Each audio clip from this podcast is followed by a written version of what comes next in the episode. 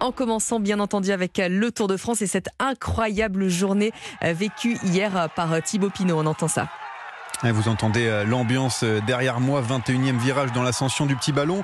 Des milliers de supporters venus juste pour encourager une dernière fois sur ces terres euh, Thibaut Pinot, le Français seul en tête à ce moment de la course. Si la victoire n'est pas au bout, la journée est réussie pour lui. Riche journée, une belle journée. Euh, pour moi, ça restera euh, une journée gravée. C'était juste incroyable. Euh, c'était, que des frissons. Je savais que le public était là pour moi, donc si je pouvais les remercier, en plus, je les ai remerciés comme ça de, passer tout seul en tête. Donc, ouais, je pense qu'ils ont.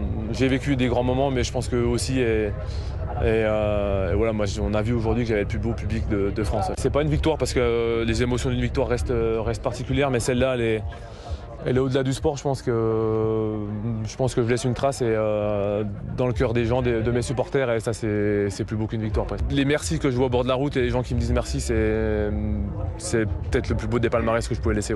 Un Thibaut Pinot qui a passé une journée pas comme les autres au micro de Martin Lange. Thibaut Pinot, un coureur apprécié sur les bords des routes, vous l'avez entendu, mais aussi dans le peloton. Échappé avec lui, Warren Barguil, le coureur d'Arkea Samsic, a même donné un petit coup de pouce à son compatriote. C'est quelqu'un que j'apprécie. Donc euh, forcément, c'était bien. J'ai bien joué aussi avec, euh, Pitcock euh, à un moment donné à pas trop le relayer pour éviter de rentrer sur Thibaut. Je voulais pas passer pour le mec qui, ramène Pitcock et qui batte deux Français à l'arrivée. Donc je pense pour lui, il a passé une journée de rêve. Après, c'est sûr, il gagne pas, mais il a tout donné jusqu'à la ligne. Donc je pense qu'il est content. Et sinon, figurez-vous, il y avait une course hier. Hein, la victoire lors de cette 20e et avant-dernière étape est revenue au Slovène Tadej Pogacar. Deuxième succès pour le coureur du AE Emirates. Jonas Vingegaard, le Danois, remportera tout à l'heure, normalement, son deuxième Tour de France, arrivé sur les Champs-Élysées dans la soirée. Et à midi, c'est le Tour de France Femmes qui démarre de Clermont-Ferrand. Et Europe 1 matin, week-end, consacre ses deux interviews matinales au Tour de France. Éric Etienne qui vient nous parler de la caravane. On sera un petit peu en immersion. On vous dévoilera les coulisses à 7h15 et puis à 8h15, Cédric Vasseur euh, de l'équipe Cofidis viendra nous parler de son bilan sur euh, le tour masculin et des filles et des ambitions. Exact. C'est pour ça qu'il y a le Bob, évidemment. On l'a mis sur euh, les réseaux sociaux. Hein. C'est le fameux Bob de, du maillot à poids. Voilà. On va passer au foot maintenant, Johan, avec le feuilleton Kylian Mbappé, bien sûr. Si on peut dire, oui, la star du PSG écartée de l'équipe par la direction. Sanction infligée pour forcer l'attaquant à prolonger son contrat qui s'arrête en 2024. Le bras de fer continue entre le joueur et le club. Alors, va-t-il partir? En tout cas, certains supporters ont, ont déjà fait le deuil. Reportage de Maxime Candelot.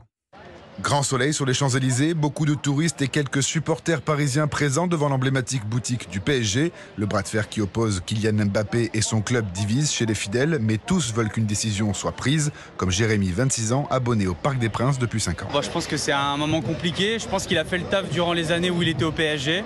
Voilà, maintenant, il faut qu'il laisse sa place et puis qu'il aille voir ailleurs, tout simplement. Il y a pas mal de choses en interne qui se passent, on n'est pas au courant de tout. Donc pour moi, c'est une bonne chose. Mais pour Rostand, 23 ans, il faut aussi se mettre à la place de l'international français. Au début, j'étais euh, assez mécontent comme tout le monde. Après réflexion, je pense qu'il a raison de vouloir partir. C'est peut-être pas la meilleure manière. Je pense qu'il y a beaucoup de choses qu'on ne sait pas. Il a essayé d'aller contre euh, ce qu'il voulait l'année dernière en reprolongeant et en espérant faire mieux en Ligue des Champions. Il a vu que, euh, encore une fois, c'était le seul à avoir tout donné. C'est le seul qui nous a fait vibrer. Du coup, je comprends qu'il a envie de se barrer. À l'intérieur de la boutique, comme en vitrine, le visage de Kylian Mbappé est toujours affiché sur les écrans géants.